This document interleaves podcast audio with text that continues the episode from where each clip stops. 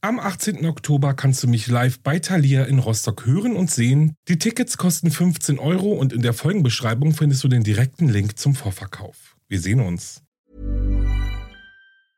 You should celebrate yourself every day, but some days you should celebrate with jewelry. Whether you want to commemorate an unforgettable moment or just bring some added sparkle to your collection, Blue Nile can offer you expert guidance and a wide assortment of jewelry of the highest quality at the best price. Go to BlueNile.com today and experience the ease and convenience of shopping Blue Nile, the original online jeweler since 1999. That's BlueNile.com. BlueNile.com. Hold up. What was that? Boring. No flavor. That was as bad as those leftovers you ate all week. Kiki Palmer here, and it's time to say hello to something fresh and guilt-free. Hello Fresh. Jazz up dinner with pecan-crusted chicken or garlic butter shrimp scampi. Now that's music to my mouth. Hello Fresh. Let's get this dinner party started. Discover all the delicious possibilities at hellofresh.com.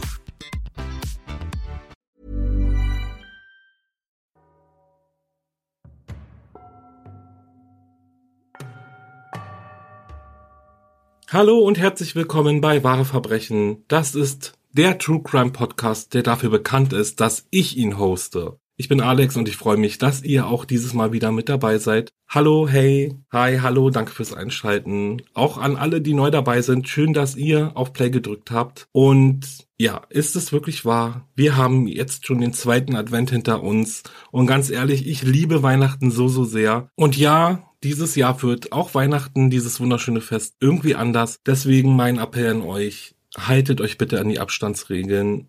Passt auf euch und auf eure Familien und Freunde auf. Wir wollen ja alle gesund über die Feiertage kommen. Wir haben ja zum Glück drei und ich glaube, das sind viele Tage, in denen wir auch verschiedene Familienmitglieder und Freunde treffen können und alle darauf aufpassen können, dass wir gesund bleiben. Deswegen, ja, mein ganz kleiner Appell an euch. Ich hoffe, ihr habt eine wunder, wunderschöne Zeit. Und ich hoffe, dass ihr jetzt auch richtig Lust auf die neue Folge habt. Denn es geht um einen mysteriösen Mord, der inmitten einer Universität geschehen ist. Und es geht darum, wenn überhaupt, wie sich die Tat nach über 40 Jahren aufgeklärt hat. Das erfahrt ihr jetzt hier in dieser Folge. Also legt die Jurabücher weg und macht eine Lernpause, denn es geht los.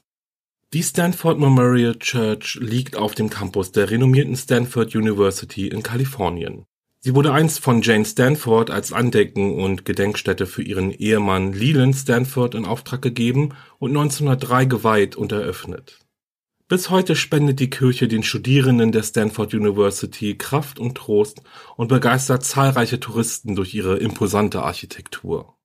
Um Mitternacht schließen sich die Türen der Kirche und über Nacht sorgen Wachleute für ihren Schutz.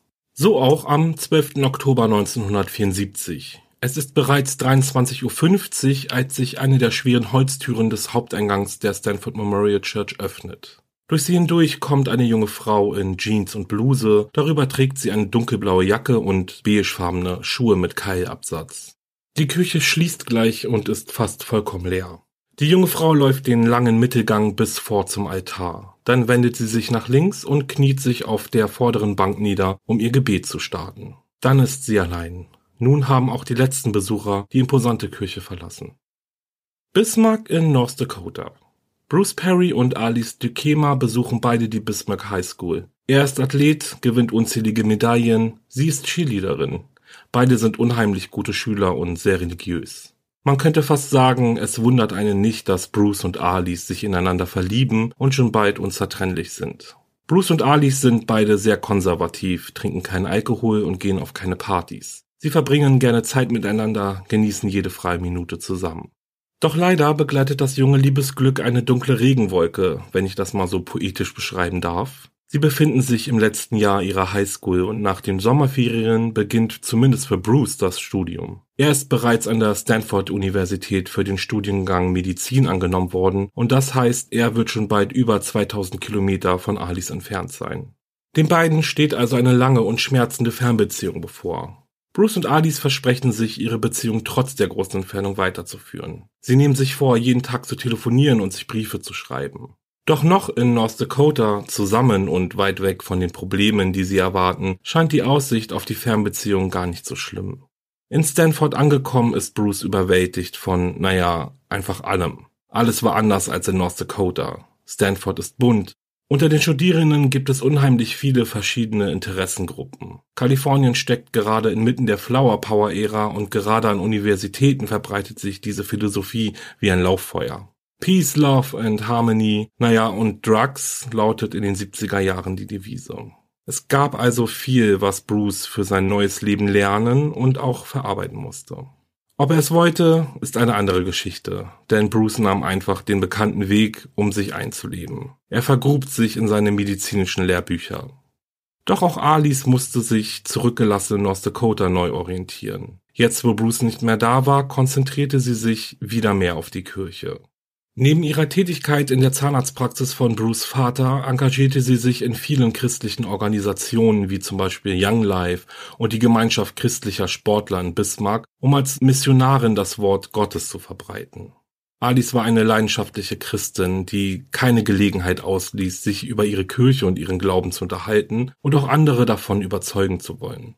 Das erste Jahr in räumlicher Trennung belastete Bruce und Alice sehr. Für beide war es unheimlich schwer, sich nicht sehen zu können. Bruce konnte nicht einfach so an den Wochenenden nach North Dakota kommen, um Alice zu besuchen. Und so sehr sie die Briefe, die sie vom jeweils anderen erhielten, auch freuten, sie machten sie auch traurig und verstärkten ihre Sehnsucht nacheinander nur. Irgendwann beschlossen Bruce und Alice dann, dass es so nicht weitergehen konnte und entschieden sich, die Situation zu ändern. Am 17. August 1974 heiraten sie in ihrer Heimatstadt und nach den Flitterwochen würden sie gemeinsam nach Kalifornien auf den Campus der Stanford University ziehen. Und so kam es dann, dass das frisch gebackene Ehepaar eine Wohnung in der Quillen Hall bezog. Diese Wohnungen sind verheirateten Paaren vorbehalten. Die Wohnung ist zwar nicht besonders groß und gemütlich, aber Bruce und Alice machen das Beste daraus. Mit Beginn des Semesters beginnt auch wieder der Ernst des Studierendenlebens. Bruce verbringt die meiste Zeit damit, in Vorlesungen zu sitzen und bis in die Nacht hinein über seinen Büchern zu hängen. Alice blieb nichts anderes übrig, als die Situation so hinzunehmen, wie sie nun einmal war. Sie war keine Stanford-Studentin, sondern eben nur die Ehefrau von Bruce. Aber jetzt mal, um ganz ehrlich zu sein, eigentlich war Alice den ganzen Tag über alleine in ihrer Wohnung. Irgendwie fiel es ihr schwer, neue Freundschaften zu schließen, was vermutlich auch daran lag, dass sie es in Stanford schwerer hatte, Gleichgesinnte zu finden, die ihre konservative Einstellung zum Leben teilten. Um etwas Geld zu verdienen, bewirbt sie sich in einer Anwaltskanzlei im nahegelegenen Palo Alto als Empfangsdame und wird eingestellt. In ihrer Freizeit joggt Alice viel über das Campusgelände und verbringt viel Zeit in der Memorial Church, der wohl einzige Ort in Stanford, an dem sie sich sicher und geborgen fühlt, wenn ihr Ehemann nicht zu Hause ist. Allem in allem ist Alice einfach nur einsam. In Briefen an ihre Familie und Freunde in North Dakota schreibt sie zum Beispiel, Freunde sind hier schwer zu finden. Oft war ich versucht, an Türen zu klopfen und zu fragen, ob jemand Freunde braucht. Aber ich denke, ich muss da einfach nur dem Herrn vertrauen. Am Abend des 12. Oktober 1974 spielte die Footballmannschaft der Stanford University in einem Unentschieden gegen ihre Rivalen. Nichtsdestotrotz, der Campus feierte. Überall gab es Zusammenkünfte von Freundesgruppen, die johlend über den Campus liefen und in ihren Wohnhäusern Partys veranstalteten. Gefühlt jeder war dabei, bis auf Bruce und Alice Perry. Die beiden gehen nie auf Partys. Die beiden gehen eigentlich auch sonst nirgendwo hin. Bruce hing mal wieder den ganzen Tag über seinen Lehrbüchern. Der 12. Oktober war ein Samstag, eigentlich der perfekte Tag, um Zeit gemeinsam zu verbringen. Aus Adis Einsamkeit konnte Bruce sie nicht holen. Vielleicht bemerkte er aber auch gar nicht, wie schlecht es seiner Frau ging. Aber wie auch. Tag ein, Tag aus gab es für Bruce nur das eine Thema. Lernen. Alice hat den Tag damit verbracht, Briefe an all ihre Bekannten, Freunde und ihre Familie in North Dakota zu schreiben. Zwischendurch ging sie joggen, kümmerte sich um den Haushalt und das Abendessen, bis sie sich wieder an den Tisch setzte und weiterschrieb. Bruce bewegte sich so gut wie gar nicht von seinem Schreibtisch und den Büchern weg. Gegen 23 Uhr zieht Alice ihre blaue Jacke an und ihre beigefarbenen Schuhe mit den Keilabsätzen, greift sich ihr Bündel Briefe und ist schon dabei zu gehen, als Bruce sie aufhält. Er steht auf und er bietet ihr an, mit ihr zu kommen. Das Ehepaar schlendert gemeinsam über das Universitätsgelände, unterhält sich über dieses und jenes und auch über den kaputten Reifen des Autos der beiden, der immer wieder Luft verliert. Alice hatte gehofft, Bruce würde sich darum kümmern, den Reifen zu tauschen oder wenigstens wieder aufpumpen. Doch Bruce übergab die Verantwortung an Alice. Schließlich habe sie doch Zeit und könne den Reifen auch selbst aufpumpen.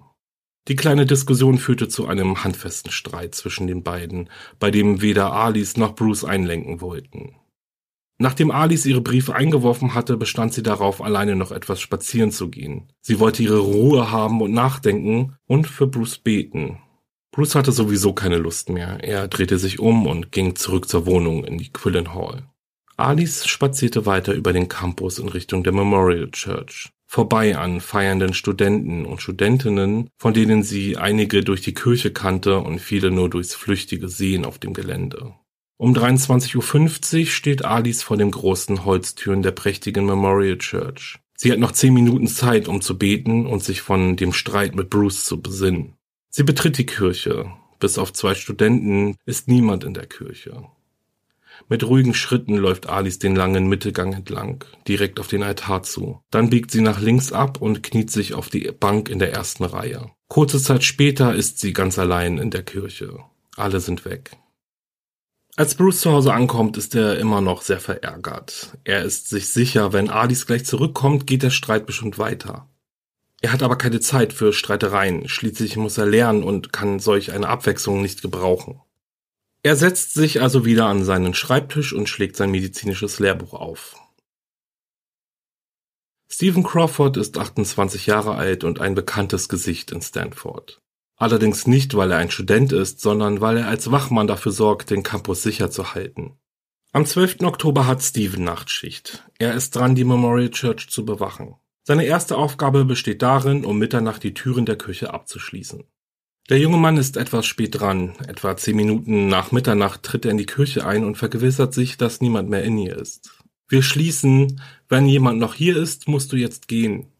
Nichts. Niemand meldete sich und auch sehen konnte Stephen Crawford niemanden. Die Küche war leer. Dann verschließt er die Türen des Haupteinganges, geht weiter zu den Neben- und Hintereingängen und verschließt auch diese. Und dann beginnt er damit, seine Runden zu drehen. Während alle anderen feiern, musste er seinen öden Job nachgehen. Einmal den Campus rauf, nur um dann wieder den Campus runterzulaufen. Immer wachsam, ob nicht irgendetwas Seltsames vor sich geht. Es ist bereits 0.15 Uhr und Alice ist noch immer nicht nach Hause gekommen. Komisch. Die Kirche ist gar nicht so weit von der Quillen Hall entfernt. Ist sie immer noch sauer auf ihn?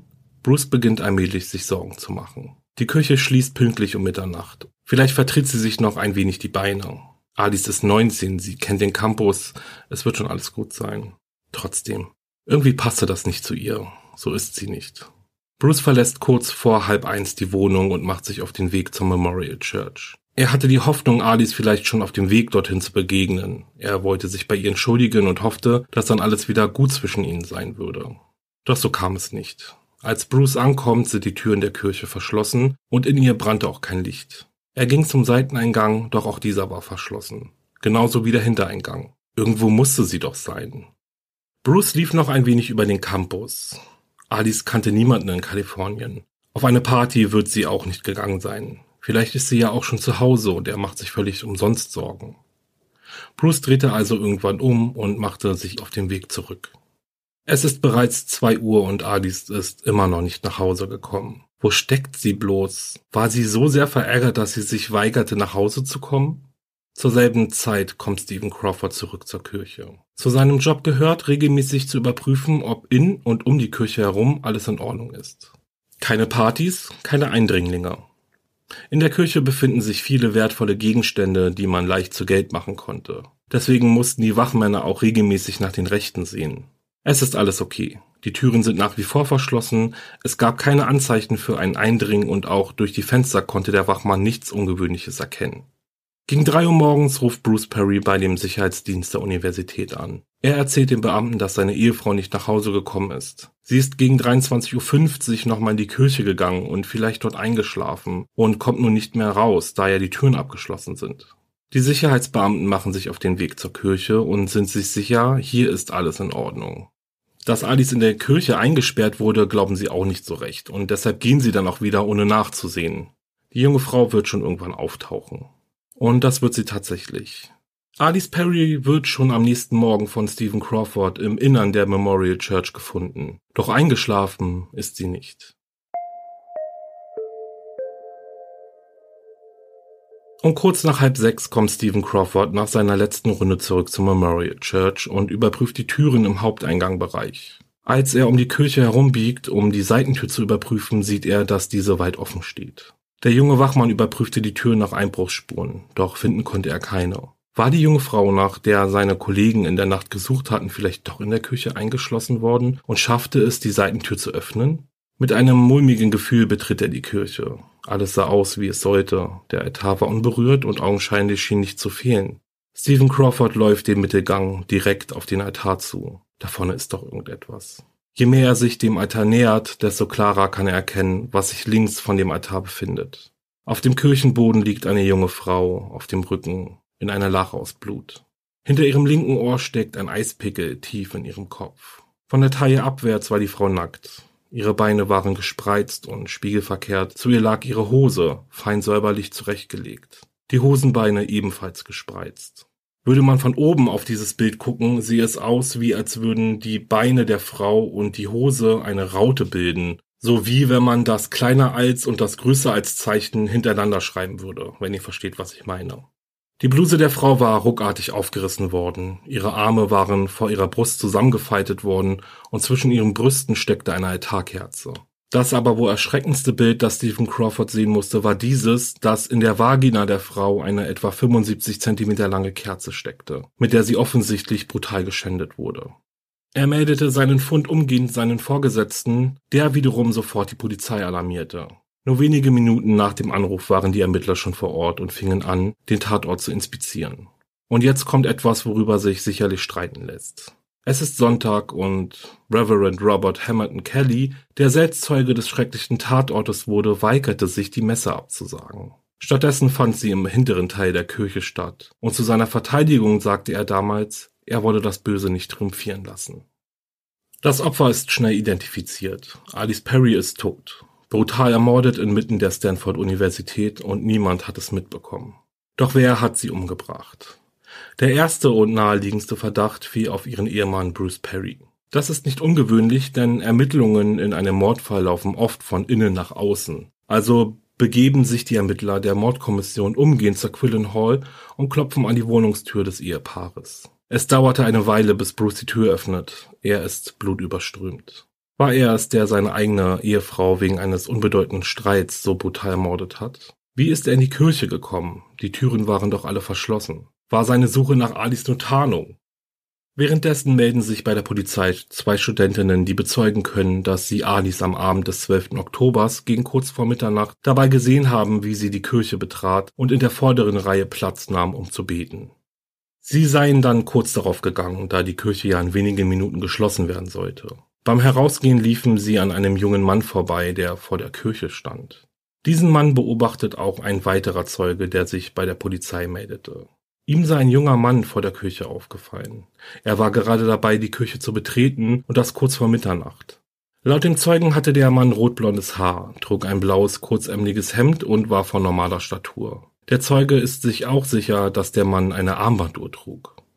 Neben Bruce Perry reiht sich nun also auch Mr. X in die Liste der Verdächtigen ein. Genauso wie die dritte Person, die das Interesse der Ermittler weckte. Der 28-jährige Wachmann Stephen Crawford. Die Ermittler gehen von einem Todeszeitpunkt irgendwann zwischen 0.30 Uhr und 2.30 Uhr aus. Was bedeutet, der Sicherheitsmann Stephen Crawford hatte gelogen, als er erzählte, er habe innerhalb dieses Zeitraums eine Visite gemacht. Entweder wäre er ja dann aber schon auf die Leiche gestoßen oder aber hätte den Täter oder die Täterin auf frischer Tat erwischt. Oder aber Möglichkeit 3, Crawford erzählt die Wahrheit und noch bevor der Mord geschehen ist, befand sich bereits Alice in Gefangenschaft des Täters. Doch dann bleibt da die Tatsache, wie Alice umgebracht wurde. Es war nach Ansicht der Polizei fast schon satanisch und wirkte sehr beabsichtigt. Sollte Alice sterben? Hatte sie vielleicht doch schon irgendeinen Feind in ihrer neuen Heimat? Ach, und einen weiteren Fakt dürfen wir auch nicht vergessen. Wie ist der Täter eigentlich aus der verschlossenen Kirche wieder herausgekommen? Tatsache ist, die Seitentür, die am Morgen offen stand, wies keine Bruchstellen oder sonstige Einwirkungen auf. Aber mal zurück in die Quillen Hall und zu Bruce. Bruce Perry stand mit einem blutunterlaufenden T-Shirt vor den Ermittlern und geriet in Erklärungsnot. Das Blut sei von ihm selbst. In stressigen Situationen bekommt er immer Nasenbluten. Für die Ermittler ist dies natürlich eine seltsam komische Geschichte. Viel bekam sie bei diesem ersten Verhör nicht aus Bruce heraus. Er erzählte den Ermittlern, wie der Abend verlaufen ist und schwor immer wieder, dass es nicht Alis Blut auf seinem T-Shirt ist und dass er nichts mit dem Mord zu tun hat.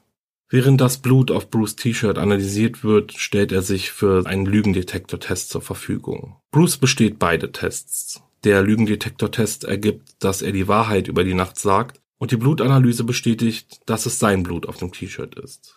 Natürlich ist das so eine Sache mit den Polygraphentests. Wie sicher sind diese Tests denn und wie leicht sind sie zu überlisten? Ich denke, heute setzten die Mordermittler eher auf andere Methoden, um einen Mörder der Lüge zu überführen.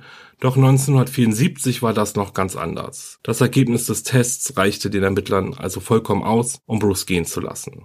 Damit war Bruce also erst einmal raus. Hört sich ziemlich einfach an, wie ich finde, aber mal gucken, was noch so passiert. Auch Stephen Crawford konnte die Polizei nichts nachweisen. Immer und immer wieder beschrieb er den Ablauf seiner Schicht, dass er niemanden in der Küche gesehen habe und dass die Seitentür am Morgen plötzlich offen stand. Alice Perry wurde nicht vergewaltigt, so viel ist sicher, also zumindest nicht von dem Täter direkt. Der Täter hatte offensichtlich kein Interesse daran, sein Opfer zu vergewaltigen, dann umzubringen und davonzukommen. Dafür war der Mord zu aufwendig betrieben worden. Die Art, wie Adis Leiche platziert wurde, zum Beispiel. Oder ihre Hose, die zurechtgelegt wurde. Die Altarkerze, mit der sie vergewaltigt wurde. Alles wirkte immer mehr wie eine okkulte Opfergabe. Von der Kerze, mit der Alice gepeinigt wurde, konnten die Ermittler einen Handabdruck sicherstellen und wenig entfernt von der Leiche lag ein Kissen, auf dem der Täter ejakulierte. Jetzt gab es im Jahr 1974 aber noch keine DNA-Analyse und somit konnte das Sperma nicht zur Identifizierung des Täters beitragen. Aber der Handabdruck war der große Trumpf der Ermittler. Und natürlich waren Bruce Perry und Stephen Crawford die ersten, deren Handabdrücke mit denen der Kerze abgeglichen wurden. Doch Fehlanzeige. Der Abgleich ergab keine Gemeinsamkeiten. Nach den beiden Hauptverdächtigen folgten noch über 100 weitere Männer, deren Abdrücke verglichen wurden. Darunter etliche Studenten der Universität, die am Abend von Alis Mord auf dem Campus waren. Die große Hoffnung war, dadurch den mysteriösen Mann zu finden, der angeblich vor der Kirche gesehen wurde und diese sogar noch nur wenige Minuten vor Mitternacht betrat. Aber auch hier haben die Ermittler kein Glück. Der Abdruck passte zu keinem der überprüften Männer und so standen die Ermittler wieder ganz am Anfang ihrer Ermittlungen. Alice Perry wurde ja vermutlich zwischen Mitternacht und zwei Uhr morgens ermordet. Was bedeutet, dass Stephen Crawford nach zwei Uhr morgens nicht mehr in der Kirche war, um nach den Rechten zu sehen. Anders als er ja behauptete. Hätte er seinen Rundgang gemacht, dann wäre er an der Leiche nicht herumgekommen. Das ist sicher. Ob er vorher in der Kirche war, das ließ sich nicht zu 100% bestätigen. Laut Crawford war er jede Stunde in der Kirche, was heißt, der Mörder hat Alice entweder in einem abgelegenen Raum oder Gang innerhalb der Kirche ermordet oder Stephen Crawford erledigte seine Aufgaben nur oberflächlich, indem er nur die Türen überprüfte, wenn überhaupt, oder aber Crawford war überhaupt gar nicht in der Kirche. Bevor Alice Perry in North Dakota beerdigt werden sollte, fand zwei Tage nach ihrem Mord ein Gedenkgottesdienst statt. Und jetzt wird es nochmal makaber. Dieser Gottesdienst fand in der Memorial Church statt. In der Kirche, in der Alice vor zwei Tagen ja ermordet wurde. Ich weiß ja nicht, wie ihr dazu steht, aber ich finde den Gedanken irgendwie ja schon respektlos. Überraschend tut es aber irgendwie auch nicht, denn nachdem ja schon am selben Tag noch nach dem Fund der Leiche auch ein Gottesdienst parallel zu den Ermittlungen in der Küche stattgefunden hat, ja. Zumindest kam es während des Gottesdienstes zu einem seltsamen Ereignis. Neben Alis Ehemann Bruce Perry und seinen Eltern und etlichen Studenten waren auch ihre Arbeitskollegen da. Sie kannten Alice zwar noch nicht lange, dennoch wollten sie ihr ihren letzten Respekt zollen. So wie die Arbeitskollegen dann mitbekommen haben, wer Bruce Perry ist, waren sie etwas verwundert. Später erzählt einer der Kollegen der Polizei dann Folgendes. Als er Bruce Perry kennengelernt hatte, war er etwas perplex, denn er dachte, er hätte schon einmal mit Bruce Perry Bekanntschaft gemacht. So war dem aber nicht. Einen Tag vor ihrem Mord bekam Alice Besuch von einem jungen Mann mit blonden Haar. Der Arbeitskollege beschreibt ihn als einen typischen Mann, wie man ihn oft in Kalifornien sieht.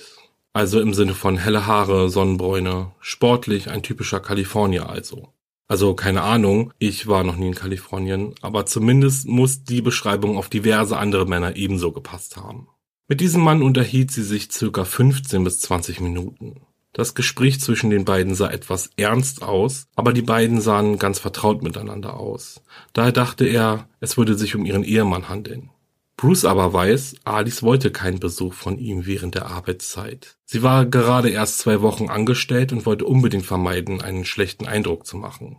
Nachdem Alice wieder ins Büro kam, wirkte sie etwas seltsam. Sie erzählte aber nicht, um was es in dem Gespräch mit dem Mann ging oder wer er war und es fragte auch niemand danach. Und ihr denkt jetzt auch bestimmt dasselbe, was ich mir auch gedacht habe. Ein junger Mann mit blonden Haaren und normal bis sportlicher Statur, das hört sich doch nach dem Mann an, der kurz vor Mitternacht vor der Memorial Church gesehen wurde. Wer aber dieser Mann war, was hatten die beiden miteinander zu Ernstes zu besprechen? Alice war gerade erst acht Wochen in Kalifornien und sie hatte keine Freunde oder Bekannten in ihrem Umkreis. Das hatte sie selbst immer wieder gesagt.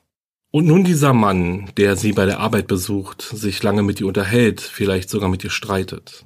Ist er vielleicht der Mörder? War der Mord eventuell doch ein Ritual, eine Opfergabe? Und jetzt stellt euch mal vor, dass es vielleicht so war, also vielleicht ist ja Alice tatsächlich einem Kult beigetreten oder einer Sekte, um neue Bekanntschaften zu machen.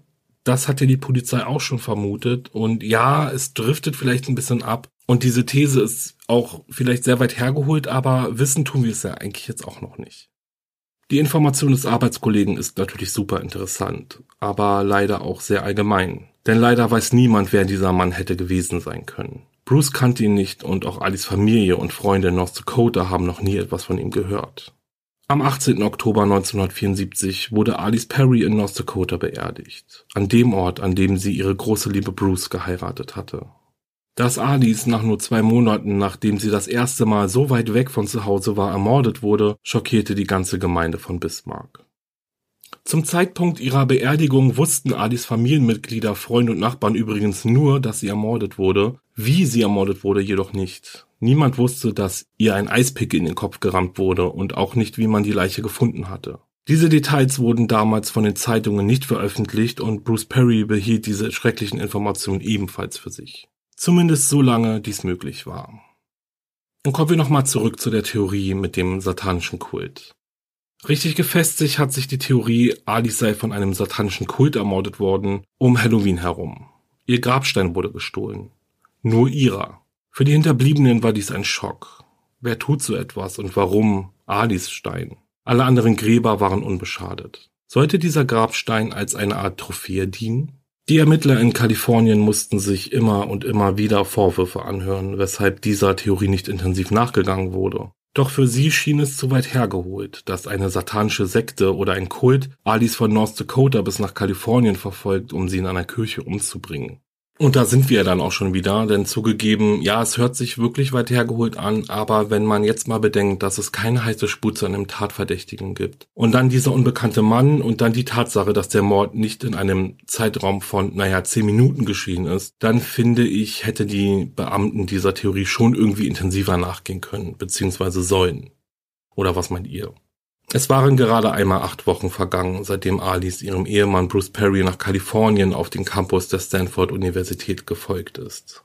Seitdem versuchte sie sich einzuleben, neue Bekanntschaften zu machen und mit ihrem Heimweh umzugehen. Dann ist die junge Frau tot, brutal ermordet an dem Ort, an dem sie sich am sichersten fühlte.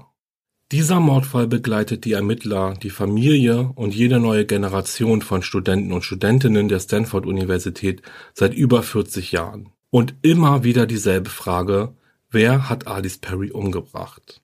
Die beiden Verdächtigen, ihr Ehemann Bruce Perry und der Sicherheitsmann Stephen Crawford, haben ihren verdächtigen Status, trotz der vielen Jahre, die vergangen sind, nie richtig verloren. Nachgewiesen werden konnte ihnen aber über 40 Jahre lang nichts.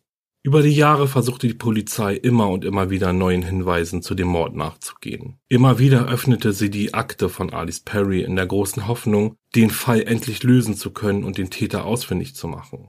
Alice Mutter Jean sagte dazu Folgendes. Ich würde mir wünschen, dass dieses Verbrechen endlich gelöst ist. Eine dieser großen Hoffnungen war, als der Serienmörder David Berkowitz, der besser bekannt ist als Son of Sam, 1979 aus dem Gefängnis heraus der Polizei von North Dakota ein Buch über Hexerei zugeschickt hatte. In dem Paket war auch eine handgeschriebene Notiz mit dem Text Alice Perry, gejagt, verfolgt und getötet, verfolgt nach Kalifornien, Stanford Universität. Berkowitz brachte unzählige Gerüchte über satanische Kulte in Umlauf. Er selbst soll einem angehört haben und eben dieser soll auch Alice Perry ermordet haben. Wie viel Wahrheit in Berkowitz Erzählungen steckt, das weiß ich natürlich nicht. Die Polizei zumindest fand keinerlei Hinweise auf auch nur einen dieser satanischen Vereinigungen. David Berkowitz selbst ist ein berüchtigter Serienmörder, der zwischen den Jahren 76 und 77 sechs Menschen tötete. Er behauptete vor Gericht, dass er den Auftrag für die Morde von dem Hund seines Nachbarn erhalten hatte. Vielleicht war dies ein kläglicher Versuch, einer Verurteilung wegen Unzurechnungsfähigkeit zu entgehen, dennoch er wurde verurteilt und befindet sich seitdem in Haft. Ich denke, ich sollte mal eine Folge über ihn machen. Schreibt mir mal, wenn ihr mehr über den Son of Sam wissen möchtet. Okay, also wie sich aber durch die intensiven Ermittlungen herausstellte, stimmte Berkowitz Aussage nicht. In den 80er Jahren flammten die Ermittlungen dann erneut auf. Es war die Zeit, in der eine richtige satanische Panikwelle über die USA fegte. Jeder, der zu dunkel gekleidet war oder nicht die richtige Musik hörte, war vermutlich ein Satanist, der Tier- und Menschenblut opferte, um in der Gunst des Teufels zu steigen. Immer und immer wieder wurde der Mord an Alice Perry mit anderen, ich sage mal satanischen motivierten Morden in Verbindung gebracht. Doch weiterhin Fehlanzeige. Es konnte keine Verbindung hergestellt werden. Es ist typisch, dass die Polizei vor allem in Cold Case Fällen Morde, die irgendeine Gemeinsamkeit aufwiesen, miteinander in Verbindung setzt.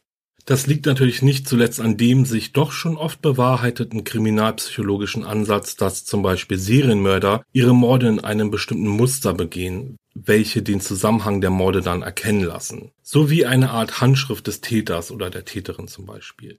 Wenn man mal überlegt, dass in über 40 Jahren seitdem der Mord geschehen ist, es keinerlei Einheitspunkte auf den oder die Täter gibt, dann muss man sich ehrlich fragen, haben wir es hier mit einem perfekten Mord zu tun? Wie ja schon erwähnt haben, ist Bruce Perry und Stephen Crawford nie von der verdächtigen Liste der Polizei geschafft. Und nachdem Bruce Perry seinen Universitätsabschluss gemacht hatte und neu heiratete, geriet er nie wieder mit dem Gesetz in Konflikt. Anders sah dies jedoch bei Stephen Crawford aus. Stephen Crawford beginnt 1971 seinen Dienst bei der Polizei. Ein knappes Jahr später wechselt der Polizeichef und im Rahmen von Umstrukturierungen werden Crawford und diverse Kollegen entlassen und an verschiedene Sicherheitsfirmen vermittelt. Stephen Crawford wird an die Sicherheitsfirma der Stanford Universität vermittelt. Bis zu dem Tag, an dem er die Leiche von Alice Perry findet, ist Stephen Crawford schon knapp zwei Jahre im Dienst. Er ist etwas älter als die Studenten um ihn herum, irgendwie fühlt er sich aber dazugehörig. Viele kennen den jungen Wachmann, unterhalten sich mit ihm oder laden ihn auf eine Party ein. Nach dem Mord ist nichts mehr wie vorher. Crawford bleibt noch weitere zwei Jahre, dann kündigt er und verlässt Stanford. 1992 wird er festgenommen. Crawford wird vorgeworfen, mehrere Gegenstände aus der Stanford Universität gestohlen zu haben. An der Beschuldigung muss etwas dran gewesen sein, denn er wird verurteilt und ins Gefängnis geschickt. 1993 zieht er dann nach San Jose in ein Wohnhaus, in dem er das Apartment mit der Nummer 185 anmietet. Crawford ist ein ruhiger Mieter. Wenn ihn Nachbarn auf dem Flur treffen, ist er höflich. Sein Markenzeichen ist ein Cowboy-Hut. Er hält sich mit Gelegenheitsjobs über Wasser. Mit den Jahren entwickelte sich die Kriminaltechnologie rasant. Durch die Methode der DNA-Analyse schafft es die Polizei, viele Kriminalfälle aus der Vergangenheit aufzuklären und die Täter und Täterinnen zu überführen. Immer wieder wird der Mord an Alice Perry neu überprüft und irgendwann gibt es eine auffällige Reihe an Spuren, die immer wieder zu einer Person führen. Und zwar zu dem Sicherheitsmann, der vor mittlerweile vier Jahrzehnten die Leiche der 19-jährigen Alice Perry gefunden hatte. Das Interesse der Ermittler an Stephen Crawford ist wieder so groß wie schon lange nicht mehr. Immer wieder wird er zum Verhör eingeladen. Von seiner Geschichte aus dem Jahr 1974 weicht er nicht ab. Mittlerweile kann er die Ereignisse nicht mehr so rekonstruieren, aber im Grunde bleibt er dabei. Er ist unschuldig. Die Ermittler sehen das mittlerweile anders. Immer mehr DNA-Spuren führen zu Crawford. Die Beweise sind sogar so stark und eindeutig, dass sie für einen Durchsuchungsbefehl seiner Wohnung reichen. Und so klopft es am Morgen des 28. Juni 2018, genauer genommen um 9.05 Uhr, heftig an die Tür des Apartments mit der Nummer 185 in San Jose. Crawford öffnet nicht. Durch die geschlossene Tür kündigt sich die Polizei an und besteht auf die Durchführung des Durchsuchungsbefehls. Dann brechen sie die Tür auf. Ihnen gegenüber steht der mittlerweile über 70-jährige Stephen Crawford. In seiner Hand hält er eine Pistole, welche er auf die eintretenden Beamten richtet. Noch während sich die Polizei zurückzieht, fällt ein Schuss. Stephen Crawford sackt zu Boden und erliegt seiner Schussverletzung nur wenige Minuten später. Der Schuss ging von seiner Waffe aus. Weitere Verletzte gab es nicht. Warum hat Stephen Crawford sich umgebracht? Hat sich die Schlinge um seinen Hals zu fest geschlungen? Haben die Ermittler nach 44 Jahren nun endlich den Mörder von Alice Perry überführt? Die Polizei ist sich sicher. Ja, Stephen Crawford ist der Mörder von Alice Perry. Die Beweise sind eindeutig und sein Selbstmord ist schon fast ein Eingeständnis. Also so sieht es die Polizei, aber darüber lässt sich auf jeden Fall streiten. In einer Pressekonferenz später am selben Tag verkündete der Sheriff von Santa Clara dann die Ereignisse und die Tatsache, dass der Mörder von Alice Perry endlich überführt werden konnte. Und auch die Stanford-Universität wandte sich wenige Tage später an die Presse. Wir danken den öffentlichen Strafverfolgungsbehörden für ihre jahrzehntelangen Bemühungen, diesen beunruhigenden Fall zu lösen. Er bleibt für immer eine herzzerreißende Erinnerung an dieser Universität. Aktuell laufen weitere Ermittlungen in Verbindung zu anderen Mordfällen, die Crawford eventuell begangen haben könnte. Bis es hierzu handfeste Beweise gibt, bleibe ich mit dem Gedanken zurück, dass ich hoffe, dass die Polizei endlich den wirklichen Täter gefunden hat. Crawford kann sich ja nun nicht mehr verteidigen bzw. den Mord zugeben, was, wie ich finde, immer noch ein gewisses Gefühl der Unklarheit zurücklässt. Versteht ihr, was ich meine? Alis Familie ist erleichtert, dass der Mörder nun endlich gefunden wurde und der Fall geschlossen werden kann.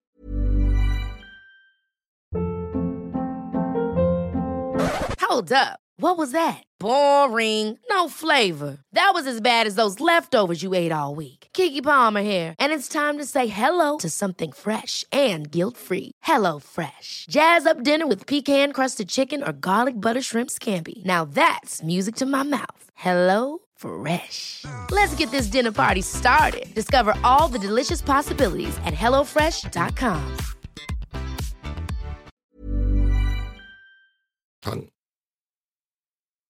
Und das war's mit meinem Fall. Da ist eine Menge passiert, wie ich finde. Und ja, ich fange mal an. Also Alice war ja gerade erst acht Wochen in Stanford und sie und Bruce wollten ja unbedingt zusammen sein. Und das so sehr, dass Alice auf ihre Familie und ihre Freunde verzichtet hat und versucht hat, irgendwie in ihrem neuen Zuhause anzukommen und sich wohlzufühlen. Nun hat sie ja leider nie viel Zeit dafür gehabt. Ich kann mir ihre Einsamkeit auch richtig gut vorstellen, dass sie dann an dem einzigen Ort, der ihr irgendwie ein Gefühl von Sicherheit und Zuhause gegeben hatte, überfallen, gequält und ermordet wird. Das ist ja ziemlich sehr, sehr traurig. Also das finde ich sehr, sehr schlimm. Ja, und 44 Jahre hat es ja gedauert, bis dieser Fall aufgelöst wurde. Das ist auch schon wieder so eine unglaublich lange Zeit, wie ich finde. Und ich finde es aber immer wieder beeindruckend, wenn sogenannte Cold Cases nach ewigen Jahren dann doch irgendwie aufgeklärt werden. Weil man meint ja irgendwie immer, dass sich nach 10 oder 20 Jahren keiner mehr so richtig an die Fälle erinnert oder anders und besser gesagt, in diesen Fällen nicht mehr so häufig ermittelt wird. Aber wie wir ja jetzt hier in diesem Fall sehen, wird eben doch ermittelt. Und ja, ich habe ja schon gesagt, dass ich irgendwie das Gefühl habe oder dass das Gefühl zurückbleibt, dass der Fall noch immer nicht so wirklich gelöst ist. Weil das liegt natürlich daran, dass Stephen Crawford ja sich selbst umgebracht hat und nichts mehr zu seiner Verteidigung sagen kann. Ja, und mich interessiert auf jeden Fall, was ihr denkt. Meint ihr, Stephen Crawford war wirklich der Mörder? Oder hat vielleicht doch ein satanischer Kult etwas mit dem Mord zu tun? Oder war es vielleicht doch nicht Bruce Blut an seinem T-Shirt. Ich bin mal gespannt, was ihr meint, was ihr denkt. Und ja, ich würde mich jetzt auch schon verabschieden. Wenn euch mein Podcast gefällt, dann lasst gerne ein Abo und eine Bewertung da. Besucht doch meine Instagram-Seite wahre-verbrechen-podcast und lasst ein paar Herzchen für mich da. Und jetzt verrate ich euch schon mal, dass wir uns schon nächste Woche wieder hören. Bis dahin, bleibt sicher. Ciao.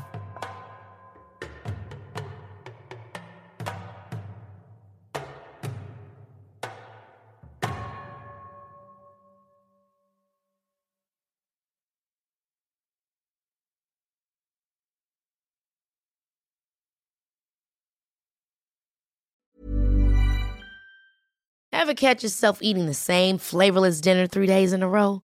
Dreaming of something better? Well, HelloFresh is your guilt-free dream come true, baby. It's me, Kiki Palmer.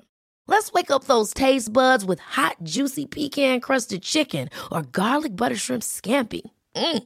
Hello Fresh.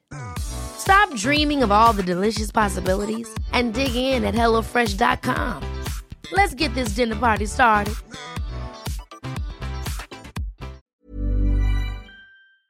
Höre jetzt die vierte und alle anderen Staffeln meines True Crime Podcasts Steig nicht ein, exklusiv auf Podimo. Alle Infos findest du in der Folgenbeschreibung.